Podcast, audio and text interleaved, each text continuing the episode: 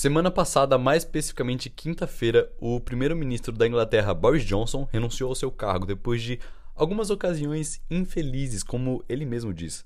Ocasiões essas que fariam políticos brasileiros darem risada, como eu vi num tweet, mas isso é papo para depois. Enfim, em seu discurso de renúncia, logo no começo ele fala: ninguém é insubstituível. Bom, calma lá que alguém leu muita modernidade líquida. Essa discussão se somos ou não substituíveis é longa e é velha e nunca vai ter um consenso, mas a função desse podcast é desmistificar essas coisas complicadas que a filosofia entrega pra gente. Então, vamos lá. O Mário Sérgio Cortella uma vez falou uma coisa que é muito bacana de se pensar. É o seguinte: não é que ninguém é insubstituível. Podem substituir pessoas nas funções delas, mas não as pessoas, entende? Por exemplo, não podem substituir o Boris Johnson, mas podem colocar um novo primeiro-ministro.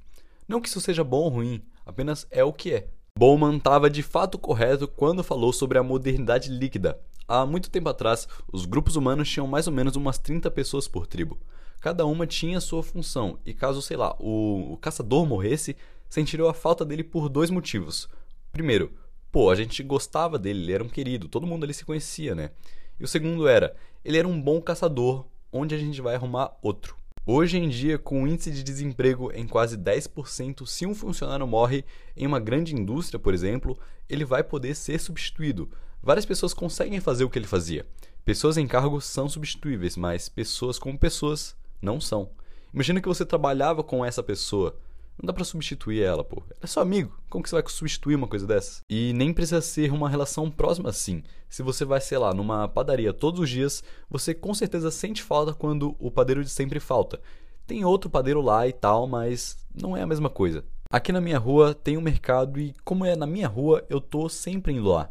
Acabou o fermento enquanto eu faço um bolo, eu corro lá e busco, e por aí vai. E tinha um rapaz que sempre que eu ia lá, eu fazia questão de passar no caixa dele. Ele sempre falava: Cara, eu tenho 21 anos e não tenho essa sua voz.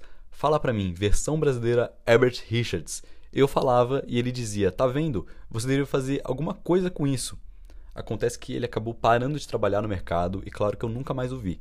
Eu queria poder falar para ele agora que eu tenho um podcast. Colocaram outra pessoa no lugar dele, mas não é ele. E ninguém é substituível. Nem você, Boris Johnson. Em 2012 foi lançado um filme que, minha nossa, é um dos filmes que até hoje rende lágrimas para quem assiste. As Vantagens de Ser Invisível é protagonizado por ninguém mais, ninguém menos que alguns nomes que você com certeza já conhece, como Logan Lerman, o Percy Jackson e o protagonista master do filme, Emma Watson, a Hermione, não tem nem o que falar dela, e o Ezra Miller, o terror do Havaí. A premissa do filme é simples. Depois que o melhor amigo morre, ele tem que se mudar para uma escola nova. O Charlie, no caso, se sente deslocado. Não é uma daquelas histórias que o protagonista sofre bullying nem nada. O foco é mostrar como ele é invisível. Ele é uma pessoa incrível, mas ninguém vê. Mas, para falar a verdade, na maior parte das vezes, a nossa vida é assim também, né? Tipo, a gente passa por uma penca de pessoas todos os dias. Cada uma delas é única e insubstituível, mas não pra gente acaba que elas são invisíveis. A gente nem repara nelas, no máximo um olhar de 5 segundos e pronto, nunca mais se viram. E às vezes até se viram de novo, mas não repararam. De novo. Porque, cá entre nós, é gente demais e ninguém é vilão nessa história. No fim, você também é invisível para muita gente e vida que segue. Acontece que no filme o Charlie acaba conhecendo o Patrick e a Sam, e com isso, todo o grupinho de amigos que eles tinham.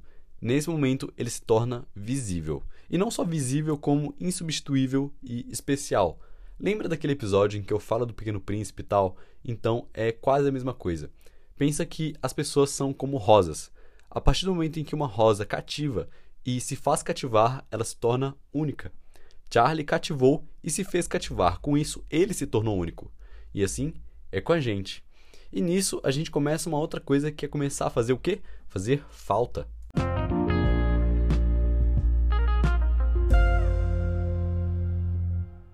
Ano passado eu entrei numa sala de aula nova e eu não conhecia ninguém. E com isso é impossível não se sentir meio deslocado. Considerando que todo mundo ali já se conhecia, eu sempre senti que eu não fazia de fato parte da sala. Tipo, se eu saísse, provavelmente diriam: pô, o menino novo saiu, que pena, e seguiria a vida. Mas esse pensamento meu não durou muito. Logo eu notei que eu era querido e todo mundo ali também era muito querido por mim. Mas, sem dúvidas, um dos momentos em que eu mais senti que todo mundo ali tinha se cativado e tal foi no dia em que ocorreu, como eu posso dizer, um incidente com fogo, que acabou resultando em uma suspensão para mim. Uma suspensão de um dia. Uma unidade de dia, sequer é muito tempo, né? Pois é, eu também achava isso. Acontece que no dia seguinte à minha suspensão, eu cheguei e falaram para mim, Mineiro, eu senti sua falta. E isso eu admito que me pegou bastante. É preciso ser muito bem quisto para fazer falta, né? Quer dizer, coisas vêm e vão, pessoas vêm e vão, mas poucas são as que realmente fazem falta. Lá na gringa, nos States, eles têm uma cultura de trabalhar, trabalhar e trabalhar, tirar poucos dias de férias, folga, licença maternidade e todos os afins que a gente ama. E tem gente, inclusive, que mesmo tendo direito a, sei lá, três semanas de férias, voltam antes do tempo determinado. E o motivo é eu tenho medo de que eles notem que não precisam de mim e aí me dispensem logo depois das férias. Eles têm medo de que não sintam falta deles.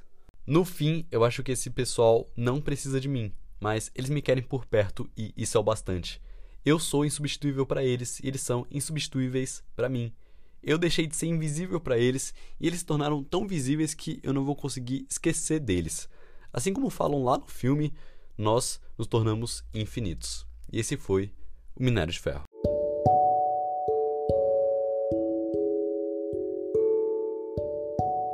E esse foi o Minério de Ferro, podcast feito por mim para agradar a vocês. Se você gostou, compartilha com alguém, posta nos stories, no Twitter, onde você quiser.